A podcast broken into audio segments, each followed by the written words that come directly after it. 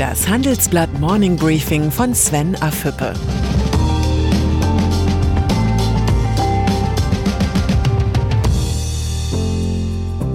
Guten Morgen allerseits. Heute ist Dienstag, der 8. September 2020. Und das sind unsere Themen. Lufthansa drohen noch härtere Einschnitte. Streit um Autohilfen. Brexit, Stressfaktor Boris Johnson. Im Folgenden hören Sie eine kurze werbliche Einspielung. Danach geht es mit dem Morning Briefing weiter. Dieser Podcast wird präsentiert von der Fiducia und GAD. Technische Entwicklungen, demografische Veränderungen, die Bankenwelt ist in einem massiven Umbruch. Fiducia und GAD und das Handelsblatt Research Institute haben die Entwicklung der Bankenwelt analysiert. Welche Trends sind schon heute relevant? Welche gewinnen an Bedeutung? Wie sieht die Bankenwelt der Zukunft aus? Und welche Rolle spielen dabei digitale Ökosysteme? Alle Infos im Trendradar Banking. Corona-Krise. Die Rückkehr zur Normalität ist ein langwieriger Prozess. In deutschen Führungsetagen ist die Unsicherheit über die wirtschaftliche Zukunft ein zentrales Thema. Ob im Großkonzern, im Mittelstand oder im Kleingewerbe, Businesspläne werden an die Corona-Wirklichkeit angepasst. Es gilt die Erkenntnis von Charles Darwin, es ist nicht die stärkste Spezies, die überlebt, auch nicht die intelligenteste, sondern diejenige, die am ehesten bereit ist, sich zu verändern. Lufthansa. Sichtbar wird dieser Wille zur Veränderung bei der deutschen Airline. Zurzeit berät der Vorstand über eine Anpassung seiner Antikrisenstrategie hinter verschlossenen Türen auf Sardinien. Die Gespräche sind noch nicht abgeschlossen. Trotzdem haben meine Kollegen Jens Köhnen und Martin Murphy in Erfahrung bringen können, was in dem Strategiepapier stehen soll. Die verschiedenen Airline-Marken bleiben erhalten. Es gibt keine Veränderung an den Drehkreuzen. Das Sparprogramm soll nachjustiert werden. Wie das angepasste Sparpaket aussehen könnte, berichtet ein Lufthansa-Manager. Es ist durchaus möglich, dass die Flotte um mehr als 100 Flugzeuge schrumpfen wird. Wenn die Entscheidung fällt, stehen bei der Kranich Airline wahrscheinlich mehr als die bereits geplanten 22.000 Stellen vor dem Aus. Anpassen in der Corona-Krise heißt für die Lufthansa offenbar vor allem eins, schrumpfen. Die Verkleinerung der Lufthansa ist nötig, wie ein Zahlenvergleich zeigt. Im ersten Halbjahr brach die Zahl der Flüge um 61 Prozent ein, die Zahl der Fluggäste um 66 Prozent. Die Zahl der Mitarbeiter ging jedoch nur um 6 Prozent zurück. Diese Rechnung geht auf Dauer nicht auf. Norbert Walter Borjans Der SPD-Chef fordert Extrahilfen für die angeschlagene Autoindustrie. Seinen Rettungsplan hat er im Handelsblatt erklärt. In Not geratene Autozulieferer sollen über einen teilstaatlichen Beteiligungsfonds unterstützt werden. Wir wollen dazu beitragen, dass nach der Corona-Krise zukunftssichere Arbeitsplätze in der Autobranche erhalten bleiben, argumentierte er. Die Zulieferer seien das Fundament für die Autoherstellung, ohne sie laufe nichts.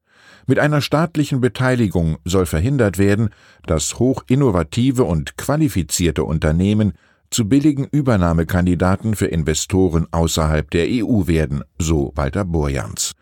Die Gründe des SPD-Chefs sind nicht überzeugend. Der Staat kann temporär helfen, aber er ist nicht der bessere Unternehmer. Mobilität. In der Bundesregierung hat man ganz andere Ideen zur Zukunftssicherung der Autoindustrie.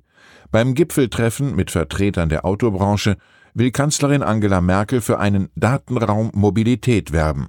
Sie will Daten der Autoindustrie, der Bahn und der Nahverkehrsbetriebe vernetzen. Ziel ist, eine Mobilitätsplattform für den Personen- und Güterverkehr zu entwickeln. Vielleicht kann die Autoindustrie im Gegenzug auf weitere Hilfen hoffen, frei nach dem Motto Daten gegen Staatsgeld. Brexit.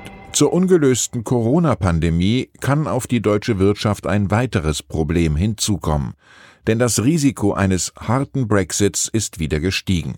Großbritanniens Premierminister Boris Johnson will zentrale Teile der Abmachung mit der EU zur Nordirland-Frage wieder zur Diskussion stellen. Ich vertraue darauf, dass die britische Regierung das Austrittsabkommen umsetzt, schrieb EU-Kommissionspräsidentin Ursula von der Leyen erkennbar genervt auf Twitter. Die Einhaltung des Vertrags sei eine völkerrechtliche Verpflichtung und Voraussetzung für jede künftige Partnerschaft. Von der Leyen hat recht. Für die Wirtschaft kommt es darauf an, dass das Recht auch durchgesetzt wird. Asia Business Insights nach der Weltfinanzkrise hat sich China als Motor der Weltwirtschaft hervorgetan. Und heute, welche Rolle kann die Volksrepublik in der Corona-Krise übernehmen? Wo liegen Chancen und Risiken für die deutsche Industrie? Wie sieht eine europäische Antwort auf die asiatischen Wettbewerber aus? Diese und andere Fragen diskutieren wir heute auf der Konferenz Asia Business Insights. Unter anderem mit Mark Wang, China-Chef von HSBC, Stefan Oschmann, CEO der Merck KGaA und NRW-Ministerpräsident Armin Laschet. Auf der Webseite des Handelsblatts können Sie die Konferenz per Livestream ab 9.30 Uhr verfolgen. Und dann ist da noch Donald Trump. Der US-Präsident hat bei seiner Dienstreise nach Paris im November vor zwei Jahren mehrere Kunstwerke aus der Residenz der US-Botschafterin nach Washington mitgenommen. Es soll sich um ein Porträt und eine Büste von Benjamin Franklin handeln. Beides waren Repliken. Trumps spontane Rückholaktion amerikanischer Kunstwerke erinnert an den Werbeslogan der Online-Auktionsplattform eBay 321 Mainz. Ich wünsche Ihnen einen inspirierenden Tag. Herzliche Grüße, Ihr Sven Affüppe.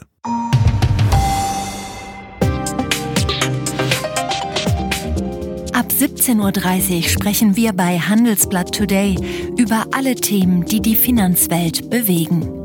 Für eine erfolgreiche und nachhaltige Anlagestrategie spielen verschiedenste Faktoren eine Rolle. Beim Thema Portfolioanalyse vertrauen daher viele Anleger erfahrenen Experten.